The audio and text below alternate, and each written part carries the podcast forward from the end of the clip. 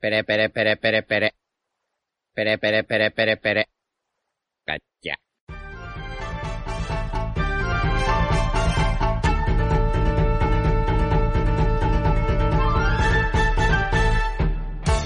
Hola Nakamas, bienvenidos una semana más a Radio Pirata, vuestro podcast favorito mm, de One Piece. Hoy, eh, bueno, como ya viene siendo habitual desde que empezó el verano, no está toda la tripulación habitual, no estamos todos, falta Yute, un saludo sin vergüenza. Pero los que sí estamos somos Iván, ¿qué tal? Buenas, ¿qué pasa? Jaume, Buenas a todos. Royal Muy buenas. y yo soy Diego. Y, y bueno, vamos a hacer la review, obviamente, del capítulo 1020 de One Piece. Eh, bueno, también esta es una intro con sabor agridulce porque es el, el último podcast de la temporada. Sí. Sí, un mesecito, un mesecito de vacaciones, algunos mesecito y medio entre los descansos. Sí, ¿no? Entre, entre podcasts que nos hemos fumado cada uno y tal. Sí, sí, es verdad que Yute empieza ya con ventaja. Es que, lo- bueno, sí, el pobre Yute, el pobre Yute es el que menos vacaciones ha tenido, yo creo. Desde hace un, un tiempillo. Me ha encantado que digo que es el último podcast de la temporada y es sabor agridulce y vuestras reacciones. Pues sí. Pues Yo, es que tengo unas ganas. de Yo también. Es que, es que sí, ese es el tema. A mí un mesecito de descanso me va de puta madre. Ya ves. Sí. La verdad que es necesario y creo que mi carrera profesional lo demuestra. Sí, Sí. sí, o sea, poco se habla del hito histórico que hemos conseguido con Royal, ¿eh? Ya ves. Que, que se comprometa con un proyecto, ya ves. Y que esté No. semana tras semana tras semana. De hecho, ¿Has chicos, una cosa que no, que no os he contado que me pasó ayer. Estaba trabajando y vino un cliente y escuché que hablaban de, de Naruto al principio. Y yo dije, bueno, yo no he visto Naruto, pero yo me meto en la conversación. y había uno que era súper fan de One Piece, en plan, que aún no se había leído el capítulo de ayer, pero le dije, coño, léetelo tal. Y en esto que le comenté lo de Radio Pirata porque digo, bueno, captamos, captamos aquí espectadores. Y eh, le comenté que en el, en el podcast estaba Royal. Le dije, ¿tú conoces a Royal Shichibukai? Y me dijo, sí. Yo, pues está en el podcast. Me dice, no jodas, no sé qué. Yo pensaba que ya no hacía nada. y, y- y nada. Y Royal ahí captando, captando aquí los. ¿Cuánta los gente oyentes. habrá ahora mismo en su casa sin saber que Royal ha montado un podcast y que estaría disfrutando como un enano escuchándole semana tras semana, eh? Sí, sí, ah, seg- seguro que hay fan- fans de Royal que no saben que Royal sigue activo porque no sube nada a YouTube. De hecho, me pasó a mí con otro suscriptor también que me encontré en persona, eh, que después de estar como un minuto seguido sin dejarme hablar insultándome de que ya no hacía nada, le dije, pues oye, realmente sí que estoy haciendo algo. No, pero este verano quería y planeaba, y de hecho me he estado esperando a que acabáramos la primera temporada, anunciar, después de toda la credibilidad que he perdido, a todos mis suscriptores que, oye, llevo ya un año o medio año por lo menos con este proyecto, de momento hay continuidad, podéis veniros aquí a los que os apetezca seguir escuchando eh, algo de One Piece semanalmente. Porque si lo hacía cuando lleváramos cinco episodios, pues eh, yo creo que la probabilidad de que la gente se lo creyera era bastante baja. Sí, Ojo, ya. ojo, ojo, cuidado ahora que va a haber un descanso y ya sabemos cómo eres tú con los descansos. Sí. Eh, eh, Esa va a ser tu prueba de fuego final. Ojo, eh, sí, sí. Pero es un descanso anunciado, es la diferencia con todos los descansos que me he tomado hasta ahora. Eso también es verdad, sí. Sí, y además, que bueno. eh, tenemos fecha de cuando volveremos, ya lo, lo decimos al final, pero vamos, que no te escapa Royal. No, no me escapo, no me escapo. No quiero escaparme esta vez. Ah, muy bien. Pues eh, nada, vamos ahora sí con la review del capítulo 1020 de One Piece, titulado Robin vs. Black Maria. Eh, y bueno, para empezar, como siempre, eh, comentamos un poquito la portada. Es un pedido de 420 land y es Denjiro soñando que se come una tempura de camarón gigante mientras que en realidad mastica su cabello. ¿Qué os ha parecido, chicos? Yo sigo flipando con la imaginación que tienen los que hacen los pedidos. Es increíble. A ver, este se llama 420 land. Igual se fumó un porro del tamaño de un brazo antes de hacer el pedido y, No, no, no me extrañaría, ¿eh? y eso. A mí me hizo gracia la portada, la verdad. Pero, o sea, por otra parte tampoco me extraña, porque es que hemos visto cada cosa de Oda. Sí, la verdad. Y, y eso, un poquito más con, con la portada.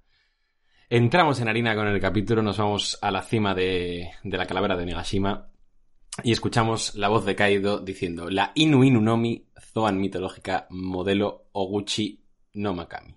es una Akuma no Mi invaluable. Se nos confirma la fruta de Yamato eh, y yo creo que esto sí que no lo acertó nadie.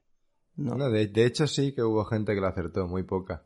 O sea, yo no lo he visto, vaya. Pero vaya, el hijo de puta de Oda, es que yo de verdad que empiezo a pensar que él tenía pensado el Kirin, porque el diseño es como muy de el puto Kirin, y, y luego dijo, no, no, no, que esto lo va a acertar gente, y buscó la cosa más rara posible y dijo, venga, pues esto.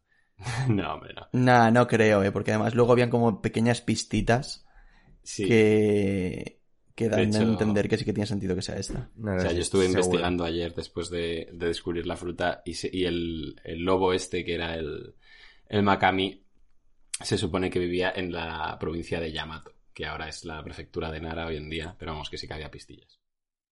Sí, y también he leído que el hijo de un rey que se llamaba. de un rey, no, de un shogun o de un emperador, ya no recuerdo, que se llamaba Yamato, también dice la leyenda que se encontró con este lobo y que le ayudó o algo así. Pues mira. Y encima que también dice Kaido que es como la deidad guardiana de Wano. Sí, bueno, eso ahora ya vamos, pero sí. Eh, Lo curioso es que, eh, o sea, al final, en parte, lo más importante del, del Kirin es que podía ser también la deidad guardiana de Wano. Entonces, al Ah, ¿sí? final. Sí, porque es un poco como el que fue desterrado de las, de las cuatro bestias sagradas. Eh, Ah. Entonces, ahora la deidad era Kaido, como un dragón, pero podía haber pasado a ser Yamato. Entonces, al final, esto es un poco como, vale, os meto otro animal, pero realmente la función que cumple es la misma. a ver, sí, o sea, es el guardián de Wano porque Oda lo ha querido, o sea, ya está. Ya, ya. Sí. Sí, porque Wano no existe en la O vida sea, real. claro, Wano no existe en el mundo real. Y, y luego sí que es verdad que viendo, o sea, sabiendo que es un lobo, yo veo a Yamato en la forma híbrida y me parece más a un lobo que a la película que nos habíamos montado de caballo con crin de león. Realmente sí. A mí es que lo, lo que me vendió lo del Kirin es que se, se le representaba siempre con llamas alrededor y, y parece que tiene llamas Yamato, pero vamos, Sí, pero yo creo que van a ser llamas de hielo, ¿eh? puede ser. Buah. Me, me vuelvo Azul. loco, eh. Azules, yo creo.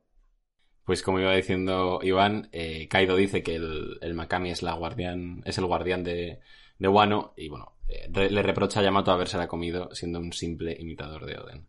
Y que ahora eh, Kaido quiere que Yamato proteja Wano o, bueno, o domine Wano seguramente para él. Yamato obviamente le dice que en ningún momento ha querido decir eso. y Kaido le dice que debe tomar el relevo de, de Orochi y reclamar los frutos de la labor que hizo convirtiendo a Wano pues en lo que es ahora mismo. Yamato obviamente se niega a todo esto, diciendo que va a liberar a los samuráis y abrirá las fronteras de Wano. Inmediatamente después hace un ataque que se llama Namuji Hyoga. eh, bueno, la traducción aquí nos la traducen como colmillo glacial Namuji, o sea que es un ataque de hielo, efectivamente. Y también vemos un primer plano de Oden en flashback gritando que se abran las fronteras de Wano. Y Kaido, obviamente, negándose a que, a que las fronteras eh, se abran. Y vemos que los ataques de Yamato y Kaido chocan en una especie de espiral y que incluso puede recordar un poco al yin y al yang, mostrando ahí esa contraposición. Además, es hielo contra fuego y es una absoluta pasada. Y bueno, ya está, se acaba, se acaba esta sección del capítulo. Kaido le dice a Yamato que no se ponga arrogante y Yamato mira a su padre desafiante. Espectacular esta parte. ¿eh? Sí. El ataque de Yamato chulísimo. Sí. Y, y también la cara de Yamato al final mirando a Kaido a mí me encanta. Y viéndolo ahí el diseño también me gusta mucho más. Sí, a mí también. A mí con el diseño de, de la zona de Yamato me han pasado. Cada vez que lo miro, al principio ni fu ni fa, pero ahora cada vez que lo veo me gusta más. Y qué a mí, fuerte a mí, que a es mí ya me eh. gustaba. Es, es Sí. una puta barbaridad. Hombre, Sí, eh, es increíble. está mm, chocando ataque con Kaido como si... nada. O sea, que obviamente no está al nivel de Kaido, ¿no? Pero ya me parece una cosa... O sea, sí, aguantarle el terreno ha caído en un uno para uno. Ya es, me O sea, parece una puta. ¿Vosotros creéis que Zoro hubiese aguantado ese, ese ataque? Sí. A ver, sí. O sea, sí, sí, sí. es que Zoro aguantó uno peor. sí. No, pero no me refiero a aguantarlo, me refiero... Coño, que los ataques han chocado... Sí, Con un ataque de igual potencia. Pues Sí. no lo sé. Sí, yo creo que sí también. ¿eh?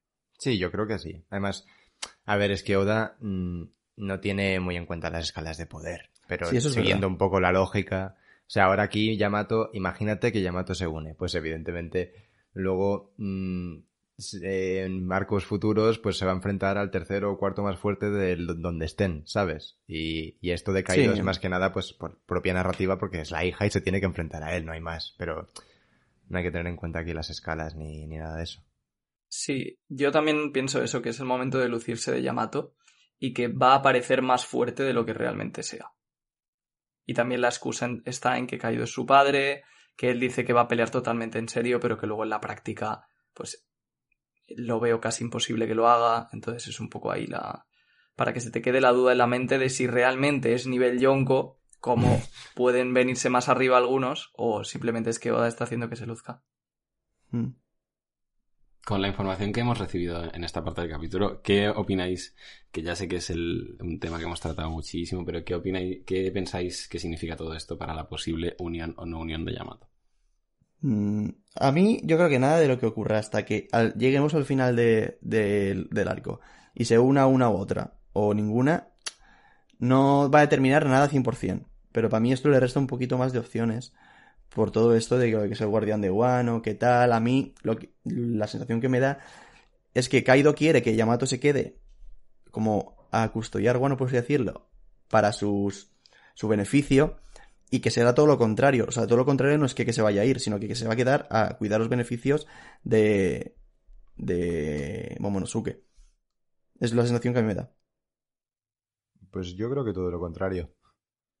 O sea, ¿tú crees que va a hacer todo lo contrario? Sí, es decir, Yamato ya ha dicho que se quiere ir con Luffy. Ya le ha dicho Kaido que una puta mierda va a ser ella la guardiana de, de, de Wano. Y además, esto lo leí en Twitter, que creo, creo que es de Enel el Granjero, ¿vale? Y, y es decir, eh, Wano se va a quedar protegido bajo la bandera de los Mugis. Y si Yamato se va con los Mugis, estará protegiendo Wano de alguna manera. Y además ya habrá abierto. Ella lo que quiere no es proteger Wano, es liberarlo. Entonces, básicamente, O sea, a ver, lo de los Mogis te lo puedo comprar con pinzas, ¿eh? Pero sí que te lo podría comprar. Lo que pasa es que, o sea, si, si es una cosa que Oda luego la va a obviar como si no existiese, ¿para qué te mete el concepto de el guardián de Wano? Para, porque ignora- es- para es lo ignorarlo. que quiere, no, porque, en plan, te mete el concepto porque es lo que dice Kaido, es lo que quiere Kaido, no Yamato. Y luego cuando Ya, Yamato sude de pero- eso, Pero eso me parece que es una cosa muy. O sea, igual Yamato ahora mismo no se da cuenta y lo que acaba queriendo hacer es proteger Wano, pero, pero bien, no como quiere Kaido, ¿sabes? No sé si me estoy explicando. Sí. A mí es la sensación que me da. Y a mí me gusta porque veo ambas opciones que estáis diciendo muy posibles y creo que Oda lo está haciendo muy bien porque nos está consiguiendo marear completamente. Mm. Por eso, digo que hasta el final del arco no se va a resolver nada. Ya bueno, a ver, hasta el final del arco, evidentemente ahí ya lo sabremos todo, pero con lo que tenemos ahora, a mí mi impresión es, coño, entre que Yamato ya ha dicho que se quiere ir y entre que le ha dicho a Kaido, y una mierda, yo voy a ser la, la guardiana de, de Wano, o sea, Bueno, pues dejando atrás ya esa sección del capítulo, nos vamos al interior del castillo, al tercer piso, al salón del banquete. Nos vamos con Robin y con Un Brooke. segundo, pensaba que ibas a decir esa sección del podcast. No, ah, no, sí, bueno, la sección, ya tenemos una sección que es Carrot versus Yamato, ¿no? Sí, sí, prácticamente ya. Pues prácticamente. Bueno, como he dicho antes, eh, como- cuando me ha interrumpido Royal con esa broma, eh, nos vamos con Robin y con, y con Brooke. Vemos que Robin le está diciendo a... Perdón, Brooke le está diciendo a Robin que no se deje engañar. Y vemos que eh, Robin está siendo víctima de unas ilusiones. Está viendo a su madre, a Olvia, a Clover, incluso a Sauro, haciendo su, su mítica risa. Todos diciéndole lo mucho que le han echado de menos. Obviamente, Robin aparentemente flipando, diciendo que qué hacen aquí, que también les ha echado de menos. Todo risas, eh, alegría y holgorio. Obviamente, Brooke desesperado diciendo a Robin que es una trampa. Y Robin dice, lo sé, pero es una lástima. Tres mano, Frisia, y le mete tremenda hostia a cada una de las ilusiones que luego descubrimos que eran tres usuarias de Smile. Tres serpientes, de hecho. Me flipa la cara, en plan lo bien dibujada que está la cara de Robin, en plan como de decepción y condescendencia cuando, Sí. cuando Sí. dice que ya sé que es una trampa. Creo que está muy bien conseguido ese rostro, la verdad. Vale, ya ahora me, encantaría abrir un paréntesis para saber cuándo se, le, cuándo se leyó Black Maria la biografía de Robin. No, esto, esto yo eh, pensé lo mismo y lo puse por Twitter y varias, varias personas me dijeron que, que en plan, que Black Maria o esta peña no es que supieran nada de la vida de Robin, es que crean ilusiones y Robin ve lo que ella más extraña o lo que ella quiere. Porque con Brooke luego, más adelante, que ya lo, lo veremos, Brooke también habla como de cuando recuerda el rostro de sus antiguos amigos y tal. Y, y es que creo que los dos ven lo que ellos quieren ver, en Ah, parte, ¿sabes? vale. Como el espejo de Harry Potter. Sí, sí, sí, vale, vale, vale. vale. Sí. Y además, eso se, o sea, se fortalece por lo que dice luego Robin en la siguiente página, de que están jugando con las memorias. O sea, no Sí. es que quizás sea literalmente que se transformen en eso, sino que están Es una ilusión que jugando con las memorias de ellos. en base Pero- a, a las memorias de cada de la persona que es víctima de ella. ¿no? Sí. Pero yo tengo una pregunta. O sea, ¿la ilusión esta les hace creer que están vivos de verdad mentalmente? ¿O simplemente te los pone ahí delante y tú ya pues puedes dudar o no? No, yo creo que es, es, es solo visual, porque si no, Robin se lo hubiese creído. Claro. Va- claro, pero porque entonces, si Robin es una tía muy inteligente, obviamente no iba a caer en esto. Ya, bueno, es que a ver, estos tíos se llaman, son numbers y no sé qué más y no tienen pinta de ser muy listos. No, es simplemente a ver si cuela. También depende Sí. del personaje. A Robin si no, cuela. pero a lo mejor, yo qué sé, Chopper Usopp, vamos, de cabeza. Vamos, estos dos seguro. Pero en personajes que, Usopp- que- Usopp que- no. Usopp no creo, ¿eh? ¿eh? Usopp a lo mejor no, creo, pero Chopper seguro. Chopper, Chopper segurísimo, si Chopper se lo cree todo. A ver, los vainas se creyeron lo de Oden en parte. Ya.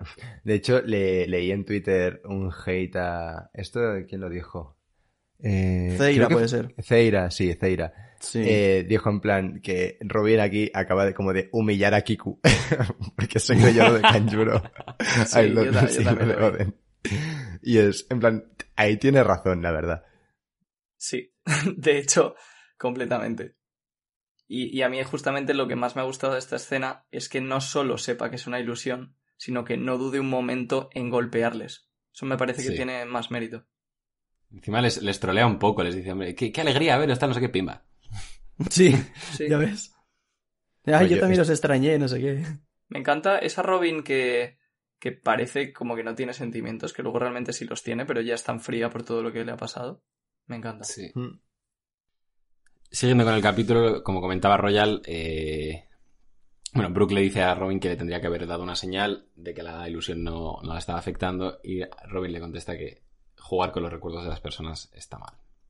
Los subordinados de Black Maria se sorprenden mucho de que la ilusión no haya funcionado en ninguno de los dos.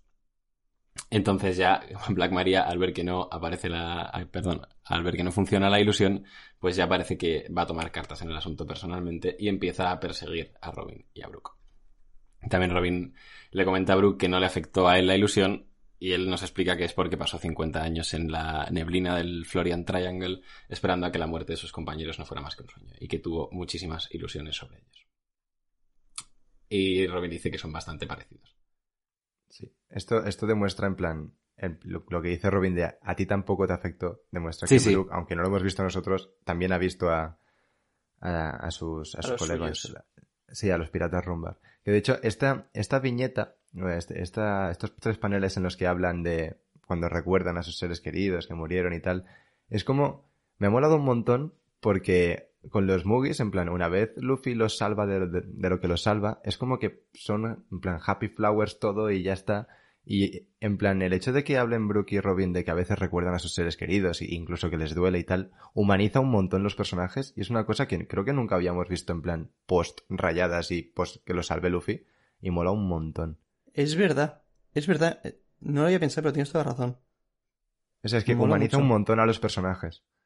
Yo lo quería comentar también porque esta viñeta me parece que ha pasado muy desapercibida, precisamente porque Robin y Brooke, entre que Brooke no muestra emociones y que Robin sonríe aunque esté mal, pues parece que no les pase nada y que estén perfectamente, pero realmente viendo esta escena recuerdas lo increíblemente mal que lo pasaron y cómo a pesar de eso pues son felices.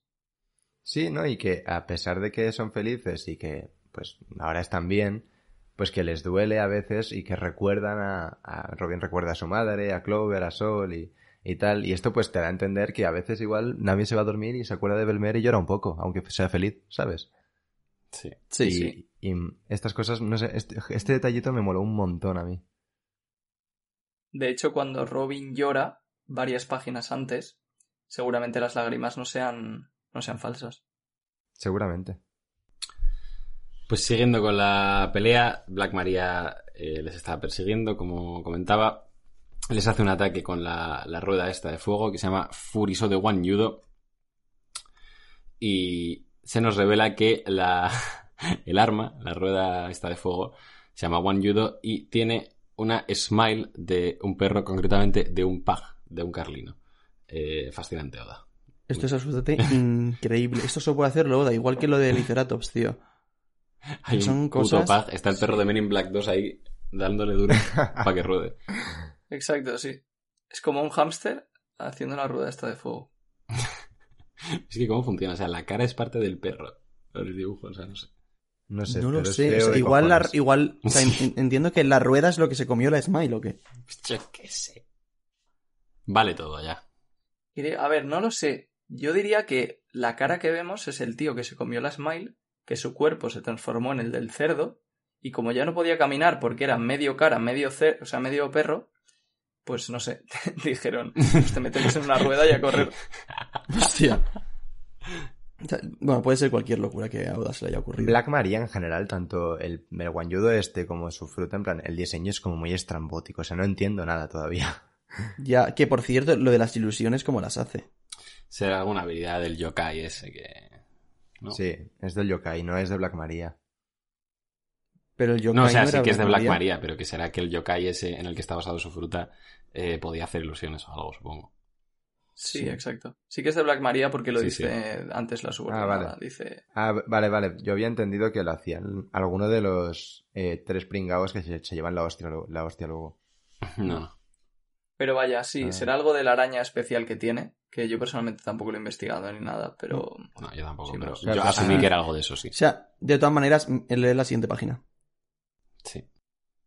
Black Maria eh, se les pone delante a Robin y a Brooke y les dice, no os afectan mis ilusiones, ¿no? Pero estáis nadando en medio de un sueño. O sea, bueno, sí, ahí ya confirma que son sus ilusiones, efectivamente. Claro, por eso. Sí, sí, sí. Dice, eh, después de todo, se están engañando a sí mismos pensando que pueden ganar contra Kaido-sama. Eh, Robin y Brooke esquivan el ataque de Black Maria gracias a la Spider-Net de Robin. Y Black Maria con, con ese ataque pues ha puesto todo el suelo eh, incendiado. De hecho, Robin hace referencia a eso, que si sigue así acabará incendiando todo el, castillo. Y bueno, Black Maria que si se preocupa por sus enemigos, que qué gentil y que si tanto le importa que se rinda y le dejen capturarla. A Robin, obviamente. Brooke se da cuenta de que el arma, el guanyudo este, es un arma que está viva. Entonces eh, desarrolla un plan que es atravesarlo con su forma fantasma para congelarla y que deje de hacer fuego. Así, eh, bueno, desarmando parcialmente a Black Maria, porque sigue teniendo la rueda, pero ya ha perdido la capacidad de crear llamas. Parece ser. Eh, Black Maria intenta golpearles también, alegando que, bueno, no sabe cuándo rendirse, no sé qué. Que, y le dice a Robin que no importa lo que haga, que en el fondo sabe que sus compañeros eh, la venderían. Eh, y dice también que Sanji, en su momento, Kuroashi le atrajo hacia ella justo como ella misma quería. Eh, Brooke apaga las llamas del suelo con un ataque de, hielo, con un Ice Burn. Y bueno, Black Maria sigue intentando, pues eso, no sé, muy bien, eh, un poquito de juego psicológico con Robin, ¿no? Diciéndole que muchos nombres grandes de todo el mundo la están buscando, que no es, no es más que una carga para su tripulación, y que por eso Sanji la llamó sin dudar ni un segundo. Que todos en la isla se rieron de Sanji, y bueno, también, básicamente riéndose de los Mugis, que cómo es posible que alguien así tenga la segunda mayor recompensa, que eso dice mucho de la fuerza de su tripulación. Y obviamente Robin ante todo esto sonríe porque sabe que Black Maria no está entendiendo absolutamente nada. Brooke dice que Sanji hizo algo extraordinario al mismo tiempo que le encarga a Robin eh, la batalla con Black Maria, eh, a lo que Robin le dice que sí, que muchas gracias en un panel precioso, y que Brooke se encargará de los minions, eh, aunque tenga miedo de los fantasmas, lo cual me hace mucha gracia.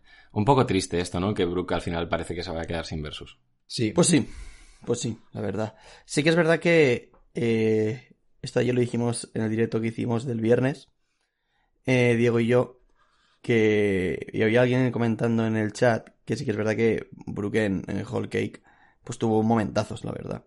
Que ahí se va a compensar un poquito, pero sí que es verdad que da un poquito de pena que todos van a tener su momento Y Brook, pues sí, lo tendrá, pero va a ser contra randoms.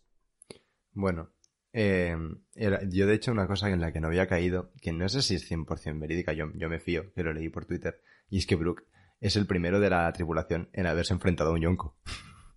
Fue el primero Bueno, en enfrentarse a un yonko, que fue a Big Mom. Se, enfre- se enfrentó, o sea, intercambiaron golpes o simplemente se puso delante y ya está. No, no recuerdo qué hizo exactamente, pero sí que, Sí que se tuvo enfrentó. un, sí, sí que un se enfrentó. enfrentamiento con él, ahí con ella. Pues vaya pelotas. Sí. Aunque no tiene. Y ojo, ojo, ojo. Gracias. Estaba esperando que alguien lo hiciera. Pues sí, o sea, yo estoy de acuerdo con lo de Whole Cake. Y además creo que eso nos sirve para entender un poco por qué Oda no le está dando peleas tan buenas al resto de Mugiwara. Yo creo que la estrategia que ha adoptado ha sido, vale, en la última pelea, que seguramente sea contra los piratas de Barba Negra, de uno contra uno, ahí sí que les voy a dar un versus individual igual de importante a todos, pero en el resto de arcos, de arcos voy a centrarme en los que vayan a brillar más en ese arco.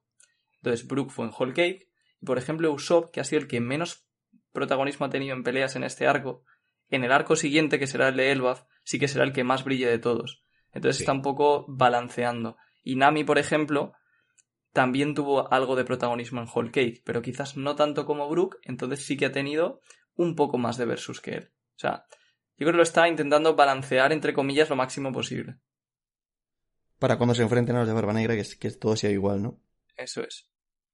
O sea, ahí sí que será cuando todos tengan su momento para brillar, como dice Pedro.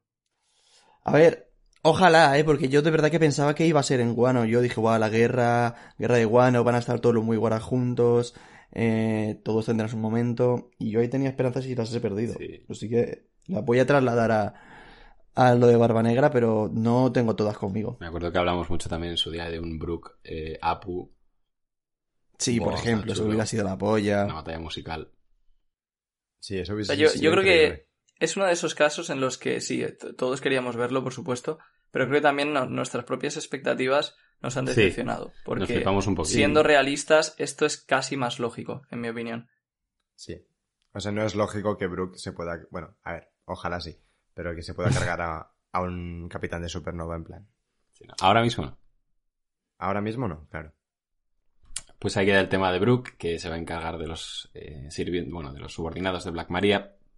Black Maria, después de tirarle toda, toda esa mierda a Robin sobre la tripulación, sobre Sanji y tal, le pregunta, ¿toqué un punto sensible? Y Robin le contesta que para nada, que Sanji es una persona amable. Y esto lo voy a leer tal cual porque me parece espectacular. No necesitas entender lo que para él significa el haber confiado en mí. Él es digno de ser llamado una de las alas del rey de los piratas y saca una nueva forma que se llama Gigante Flare, saca una especie de, de Robin gigante. Al- Alguno en el chat de la reacción lo llamó Susano de Robin, y me encantó. Ra- Radio con hoja representando. Tengo que decirte que no sé hasta qué punto tiene la necesidad de que esté desnuda. Ninguna Pero- necesidad, pero Japón es un país que existe sin duda. Pero, sinceramente, Claro. a mí me parece que queda como más elegante así. Mucho Sí. más elegante Sí. y además eh, Robin Pero no se puede mover porque sacar, enseña las tetas. Pero Robin solo puede sacar partes de su cuerpo, no puede duplicar ropa, ¿no? Ya, y que y la Ah, sí. logia, Sí. la logia también es su Sí que cuerpo y, y le- si le atraviesan la ropa se regenera Ya, también. o sea, en verdad No, no, no. En verdad Pero que en la buscado- Gyojin lo hizo. Sí, en la sí, Isaac no. Hizo un doble. me he acordado de eso, es verdad. O sea, básicamente Oda ha dicho es mejor así y punto. Tetas. y Claro, punto. porque aquí creo que le limita mucho, porque molaría mucho que fuese medio cuerpo gigante con el que pudiese pelear, pues si está desnudo, obviamente, pues igual No. mete manotazos y lo hace de una manera que no se le vean los Pero, pechos, pero... tú recuerda que Black Maria también tenía el pecho descubierto y seguramente detrás de las cámaras ha habido un momento que le ha dicho a Robin, espérate que me pongo una cinta en los pezones, que si no la shonen, me lo, me lo censura. Así que eh, Robin hará lo mismo o algo similar, o va a aparecer de espaldas o yo qué sé, qué movidas. Sí, Sí. exacto. O incluso tendrá pétalos de los de su fruta por Sí. ahí tapándole los pezones, yo qué sé. pétalos estratégicos, me parece limitarse mucho para simplemente meter fanservice, la verdad. Ya, ya te digo yo que no se limitará. O sea, Pero de algo todas formas, para no limitar nada. no creo que sea solo fanservice, ¿eh? A mí me parece más bonito así. Sí, a mí también, la verdad. O sea, me parece como el panel más bonito de- del capítulo. No sé. Y luego, el panel anterior, que también es precioso. eso es mi favorito de todo el capítulo. O sea, a mí me parecería igual de bonito con ropa, la verdad. No, yo digo el de Robin hablando de Sanji. Hombre. Ah, Iván puto se ha pajas. quedado, No, pero, Sí, sí. coño, pero que es que eso es una cara de Robin, tampoco No, es... por- me gusta por lo que dice, no por- Hombre, ya, claro, sí, pero lo que, lo que dice es increíble, sí, sí. Quería deciros antes de hablar de eso que me gusta mucho cómo lo han puesto en la traducción inglesa, aunque quizás no sea como lo ha puesto Oda, pero eh, Sí. aquí dice la versión de TCB Scans que Sanji es una de las alas que hará volar al rey de los piratas. barras. Eso me gusta más. Sí. Sí, yo leí una cosa, bueno, una traducción que leí yo, que no me gusta en plan a posteriori, pero cuando lo leí me, me moló mucho. Y decía que Sanji es una de las dos alas eh, del rey de los piratas. Claro, está feo porque es como que Robin ya excluye a los demás y son solo Zoro y Sanji, pero a la vez es como que iguala a, a Zoro, a, bueno, a Sanji con Zoro después de todo el protagonismo que ha tenido Zoro y que Sanji pues ha estado un poco más eh, relegado durante el arco de Wano, que ahora ya tendrá su momento, pero, pero también me moló Sí. eso. Sí, y sobre esto aprovecho para contar una cosa que lo dijo Sandman, que no sé si lo conoceréis, pero bueno, muy Sí, famoso sí. en la comunidad. Vale. Lo puso Sandman en el foro de Arlong Park y es que eh, esta expresión, que, que bueno, nosotros leemos como alas, es un término japonés que dice que se suele usar para describir dos cosas o personas cruciales y que nunca se usa para describir una sola. Entonces, eh, o sea, eso de las dos alas, una de las alas, pues se refiere a eso. Sí. Y, y luego comenta, que esto es lo más, lo más interesante para mí de lo que dice, que en un SBS hace tiempo Oda usó exactamente la misma palabra también para decir que Zoro y Sanji eran las dos alas de Luffy. Ah, coño, pues entonces lo que leí yo no, es, no era una mala traducción. No, a ver. Es que yo, yo siempre he pensado que esto hacía referencia solo a Zoro y a Sanji. Ya, o sea, es que yo al principio lo pensé así, pero luego lo leí en otras traducciones y vi que dice las alas del rey de los piratas. Y a ver, poniéndonos un poco aquí con simbolismos, Luffy tiene 10 alas, ¿sabes? Ya, pero Sí, justo sí. al usar la palabra alas, que Ya. las, las cosas tienen dos alas, pues yo Sí, siempre también es pensé verdad. en Sanji y en Zoro. Es que, es que esto lo hemos hablado muchas veces, pero es que Zoro y Sanji son prácticamente iguales. Prácticamente. Entonces, yo esto ya lo he dicho muchas veces, que a mí no me extrañaría que cuando acabe Guano tengan la misma recompensa los dos. Me parecería bastante divertido. Mm, eh, más divertido sería que Sanji tenga 999.999 y el puto Zoro tenga un eh, mil millones. Eso, Pero es eso a mí que- me encantaría. O sea, eso-. Que no tiene sentido, Pues yo- porque no, nunca... Pues yo no, porque es... Es que sería otra vez lo mismo, o sea, continuar con el pique, que venga, ahora ya te he superado, ahora luego tú me superas, que, que sean literalmente la misma recompensa. O sea, sería muchísimo más Pero es que, es algo me, que nunca hemos me visto. parece que con lo que dice Yao me tienes, que sean literalmente la misma recompensa porque es un very de diferencia y sigue siendo gracia, ¿sabes? Sí, claro. Es, es que la, Pero cosa- la siempre cosa habrá- es- O sea, a mí eso sería, a mí eso sería tan exagerado y tan forzado que me haría muchísima gracia. Claro. Claro. No creo que pase, pero me parece más divertido, sí. Es que la cosa es que el pique continúe, ¿sabes, Iván? En plan, si tienen la misma, eh, a ver, podría haber pique y, y tal, pero la, Hombre, la cosa que es si que va a haber pique. el la cosa es que el pique, en plan, que ahora yo soy más, ahora, ahora tú más, en plan, eso, pues tiene que continuar, que ya su, su, su desarrollo, como en plan dentro de su amistad, ya No, llegará. pero luego puede volver a haber una diferencia, pero quiero decir que, que durante un, un tramo, pues que, que estén iguales y que se piquen todavía más por eso. A mí me gustaría que, que tuviesen la misma recompensa en, en la última recompensa que tengan los movies. Sí, exacto. Eso, eso estaría muy chulo, en mi opinión. Pues para mí no, ¿eh? Yo lo siento mucho, pero Zoro eh, es, para mí es claramente el vicecapitán y siempre creo que va a tener más. Para ti, no, sí, en verdad sí. Pero que estaría muy guay. Sí, o que en algún momento tengan la misma, sí, pero en plan, la, la- la final Zoro tiene que tener más. Por poco, pero más. También es que así sentenciaría ya el debate y tal. Sí, pero Eh, es un tema polémico, ¿eh? Para, para el final de la serie. Sí, sí, Es sí. polémico. No, es que, a ver, tampoco es que creo que sea tan polémico, es decir, mm, Zoro es el vicecapitán y por lógica pues va a tener una recompensa un poco más alta que la de Sanji y no significa que sea menos importante o más importante que Sanji, ¿sabes? O sea, el, No, el- pero- ya Sí, está. pero no es vicecapitán de forma oficial, eso es eh, Ya, pero, la dinámica joder, interior de la banda y lo que decimos nosotros. Ya, Sí, no, pero que además, pero que no es porque, pero que no es porque vaya a ser vicecapitán, es porque al final de la serie Zoro será el tío que derrota al espadachín más fuerte del mundo y el objetivo de Sanji, esto por ejemplo ya lo dijo Diego, no tiene nada que ver con la fuerza. Entonces sí que tiene sentido que una persona que su objetivo es derrotar a la persona más fuerte en, en su categoría que es la, la espada, pues sí que sea más fuerte que un tío que su objetivo no tiene nada que ver con pelear. Yo creo que sentido se le puede buscar a cualquier opción. La cosa es lo que decida hacer Oda porque le parezca más bonito o, o mejor para los personajes. Sí. Sí, la verdad es que, a ver, todo tiene sentido, pero vaya, que yo estoy bastante convencido de que Zoro tendrá un poquito más que Sanji al final. Si nos muestran las recompensas de Rayleigh y Scopper, ya, ya lo sabremos. Básicamente. También. Y antes de seguir, otra cosa que a mí me ha gustado mucho de estas escenas es que, eh, o sea, que Brooke y Robin defiendan tantísimo a Sanji hasta el punto de, de admirarle por lo que acaba de hacer. Porque esto es algo que en la comunidad pues hubo bastante polémica cuando Sanji gritó a Robin que le salvara, porque es un poco humillación. Y me gusta el hecho de ver que Oda es consciente, que todos los personajes son conscientes, pero que a pesar de eso los Mugiwara son quien realmente admiran lo que hizo. Igual que Marco, que también dijo que, que los Mugiwara eran geniales cuando oyó a Sanji hacer eso.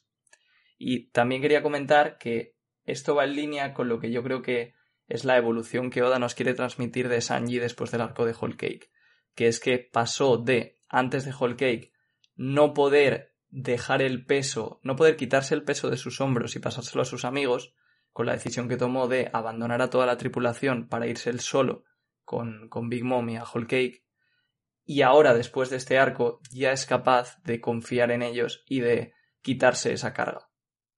Por el bien de todos. Y ya no solo eso, sino a una mujer. Que normalmente Sanji en cualquier otra situación no hubiese dejado que Robin pelease por nada del mundo. Se hubiese quedado él a defenderla porque tal, porque igual. Y aún así ha confiado en, en- en Robin. Sí, Sí. también. Yo, hay un, o sea, esto lo, lo leí en un hilo que está súper, súper, súper bien, de arroba de Phantom Stra 5, yo le, le di retweet, está en mi perfil, que hizo un, un, un pequeño análisis de Sanji que está súper bien, y es como, después de todo lo que ha pasado Sanji, de todo lo que ha vivido y de su historia, el mero hecho de que haya sacado valor para pedir ayuda, o sea, es un punto importantísimo en su personaje. Y eso la gente no lo sabe ver y solo ven en plan, oh Dios mío, se ha humillado. Y mola un montón pues que aquí Oda diga a, a tomar por culo los haters.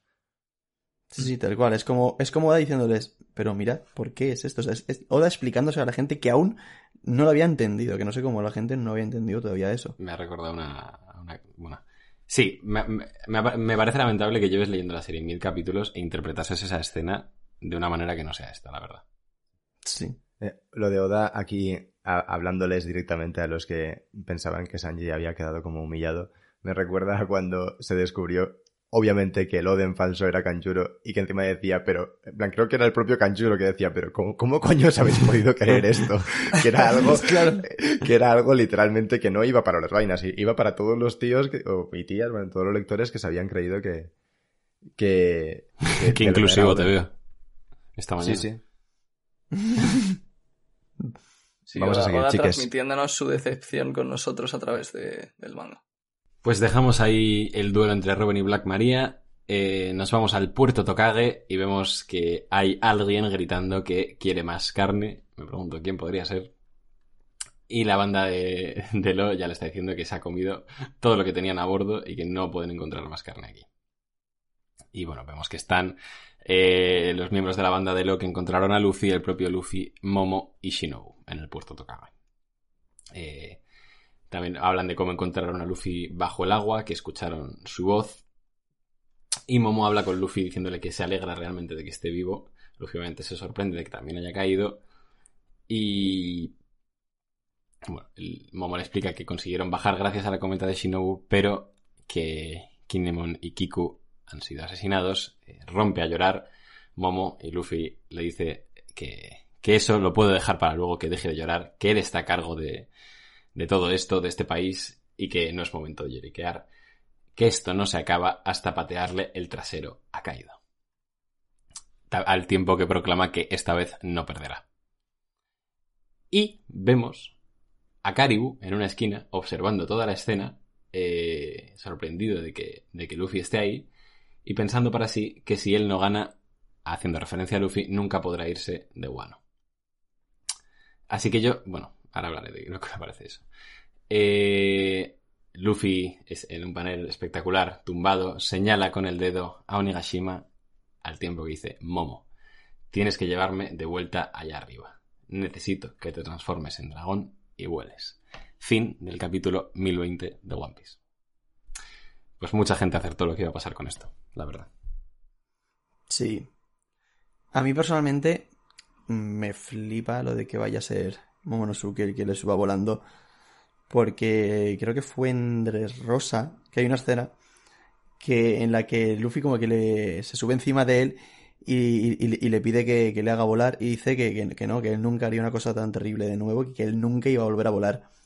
Y que justo vaya a volver a volar llevando a Luffy para que lo lleve ante Kaido, me parece increíble. ¿Cómo va a ser el panel Sí. cuando aparezca? No, es que Sí. la cosa es que, o sea, tanto Momo como Yamato y como Luffy, que todos los tres tienen una relación muy cercana con Oden. Luffy porque va a cumplir su voluntad, Yamato porque está piradísima la cabeza y se cree que es Oden. Y, y Momo, pues es su puto hijo. En plan, ese panel de los tres delante de Kaido, si se da, va a ser una puta barbaridad. Y, y aunque no esté Yamato, es simplemente Luffy montado sobre Momo delante Eso. de Kaido, en el cielo. Ya. Madre mía.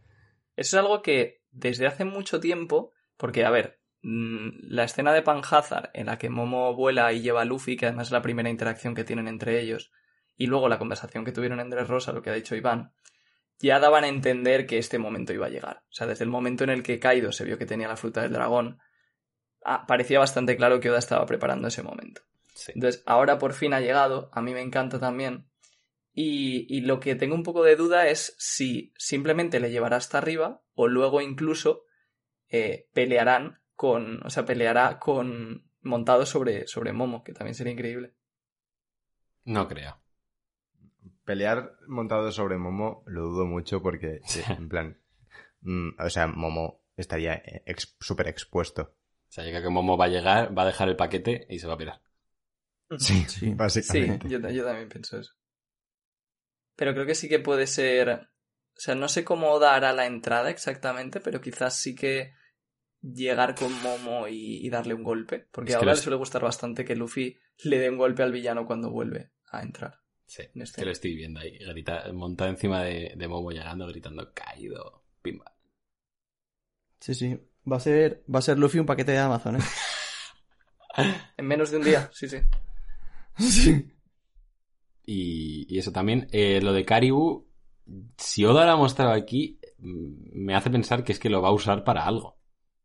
Sí, yo he leído que Karibu, en plan, como que mm, tiene un- el bolsillo de Doraemon por su fruta. La buchaca mágica. Un montón.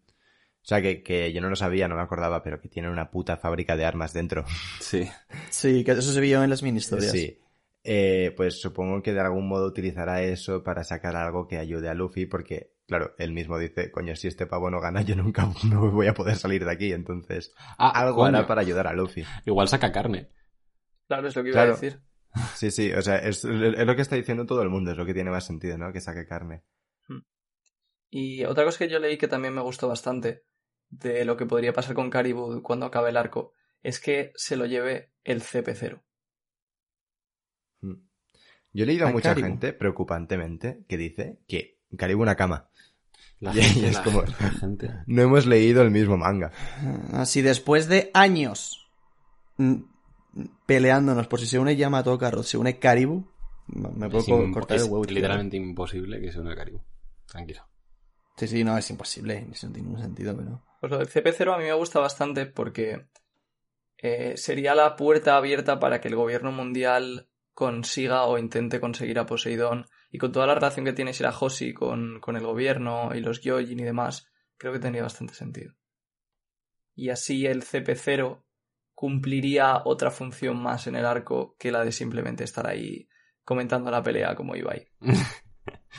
Vaya Ander. Eh, Karibu me recuerda un poco Baggy, en plan, no, sabe cómo coño, pero llega a todos lados, ¿eh?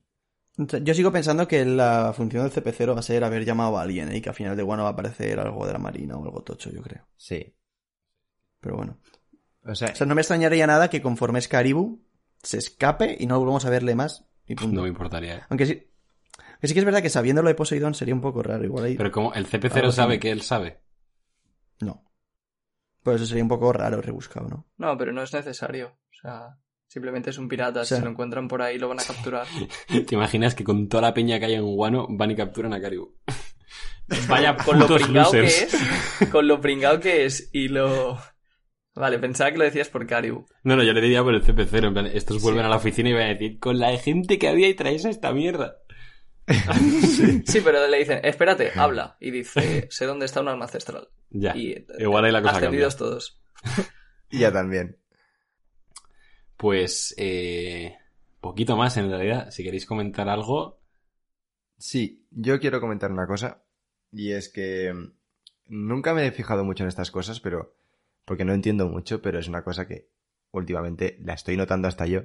Y es que me da un poco de lástima que el dibujo en One Piece esté tan descuidado en, algunos paneles y tal. O sea, mucho menos detallado, como menos pulcro.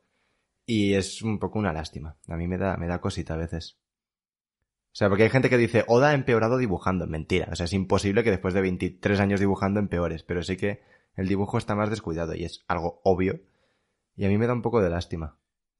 también creo que depende mucho del capítulo. O sea, yo creo que los momentazos los sigue haciendo muy bien, ¿eh? No, no tanto, eh. O sea, de verdad que. plan, no, no diré que es chapucero, pero en plan, que tú comparas, por ejemplo, el dibujo con. Esto yo lo vi en Twitter y, y luego lo miré por mi cuenta porque igual era algo casual y no. El dibujo de Nis lo vi es súper detallado y está súper bien.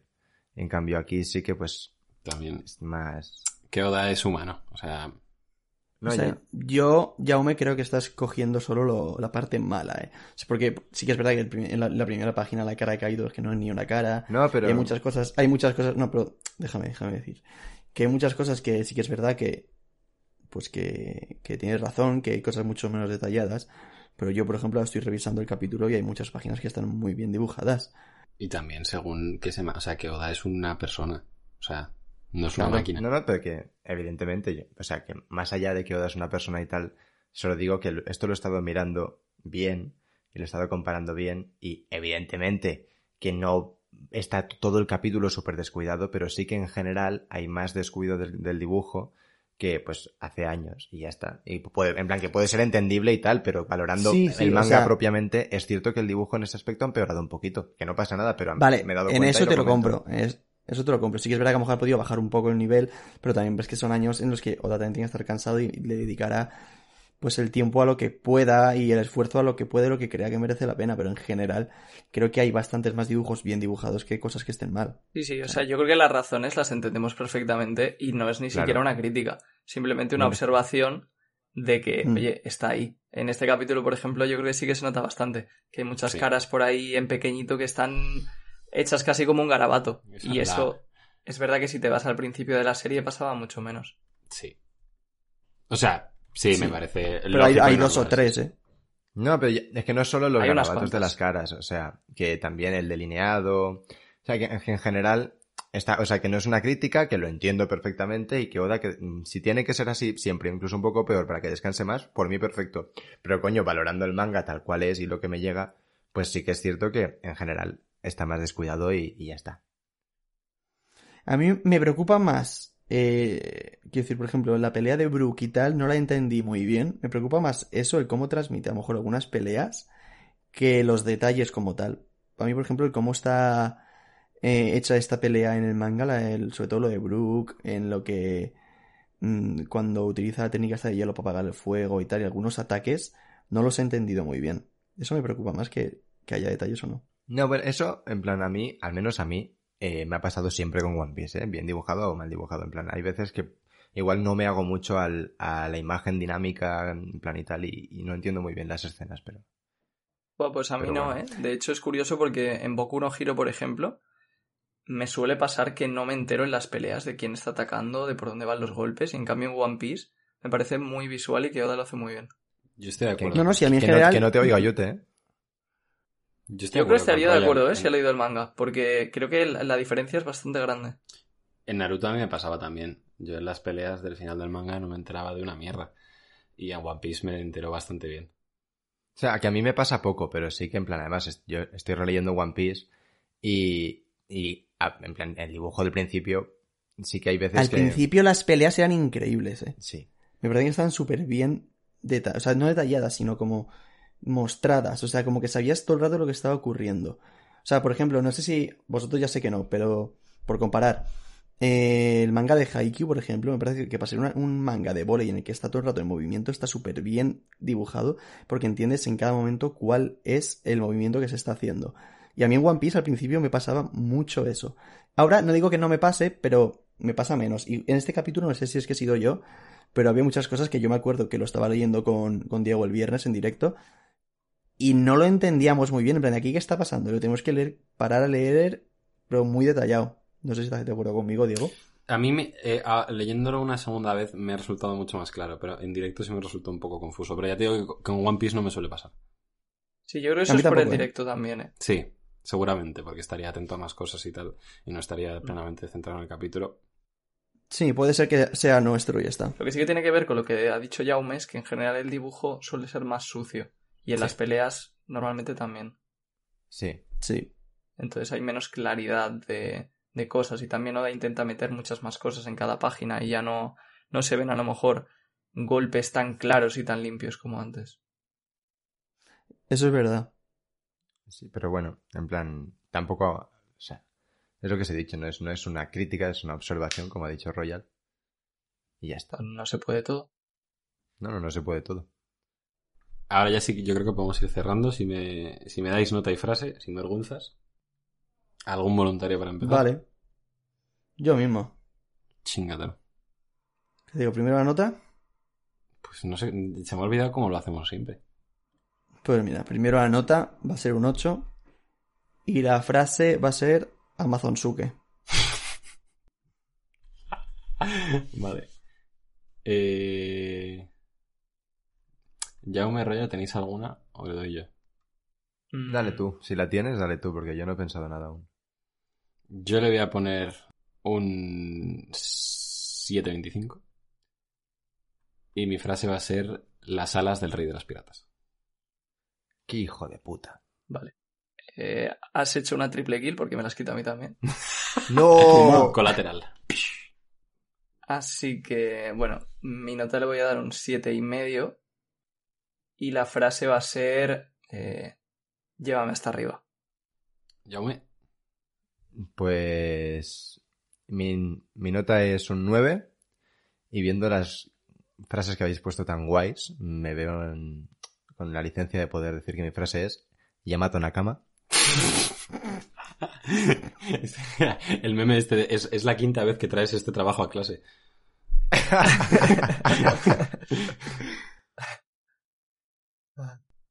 Pues ha llegado a su fin el último podcast de la primera temporada de Radio Pirata, chicos. Eh, nos vamos de, nos vamos de vacaciones. Volveremos el, el 5 de septiembre con el primer podcast de la segunda temporada y recordad que el lunes, o sea, mañana, eh, haremos un directo también de despedida que, que bueno, ya os iremos informando de la hora por redes sociales. Así que nada, muchísimas gracias por escucharnos una semana más. Como siempre, recordad que nos podéis seguir en ebooks, en Apple Podcast, en Spotify, en Twitter, en Instagram, en YouTube, en Twitch, en arroba Radio Pirata Live. Y por favor, id al Reddit a poner memes que a Royal le hace muy feliz. Y nos vemos. No, de hecho, no nos vemos la semana que viene. Nos vemos el 5 de septiembre. Adiós. Oh. Adiós. Adiós. Hasta luego.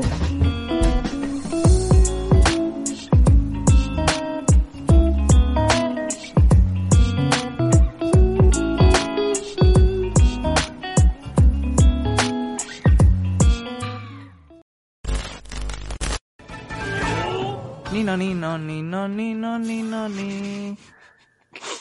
Ni no ni no ni no. Tres, dos, uno. Vaya hostia me he dado. Esperad un segundo porque, en plan, está roncado de más bien, mano. Voy a moverle un poco la nariz. Eh, Me, me está cayendo las, o sea, el hilillo de sudor Por el sobaco. los sobacos, Sí, me pasa lo mismo. Pero que est- está llegando a- hasta el dedo del pie ya, eh. Yo he puesto la taza de café debajo para hacer una infusión. Estamos activos, papi. Porque me da un poco de miedo la carga de trabajo que va a tener en los animadores, porque hasta ahora lo están Pero haciendo ¿cómo todo puedes muy ser tan bien. soplapollas? Pero no, ¿Pero de qué vas? ¿De qué vas? ¿Pero qué es esto? ¿Qué es esto? No, no, no. Chicos, hemos empezado a grabar ya, de verdad, por favor.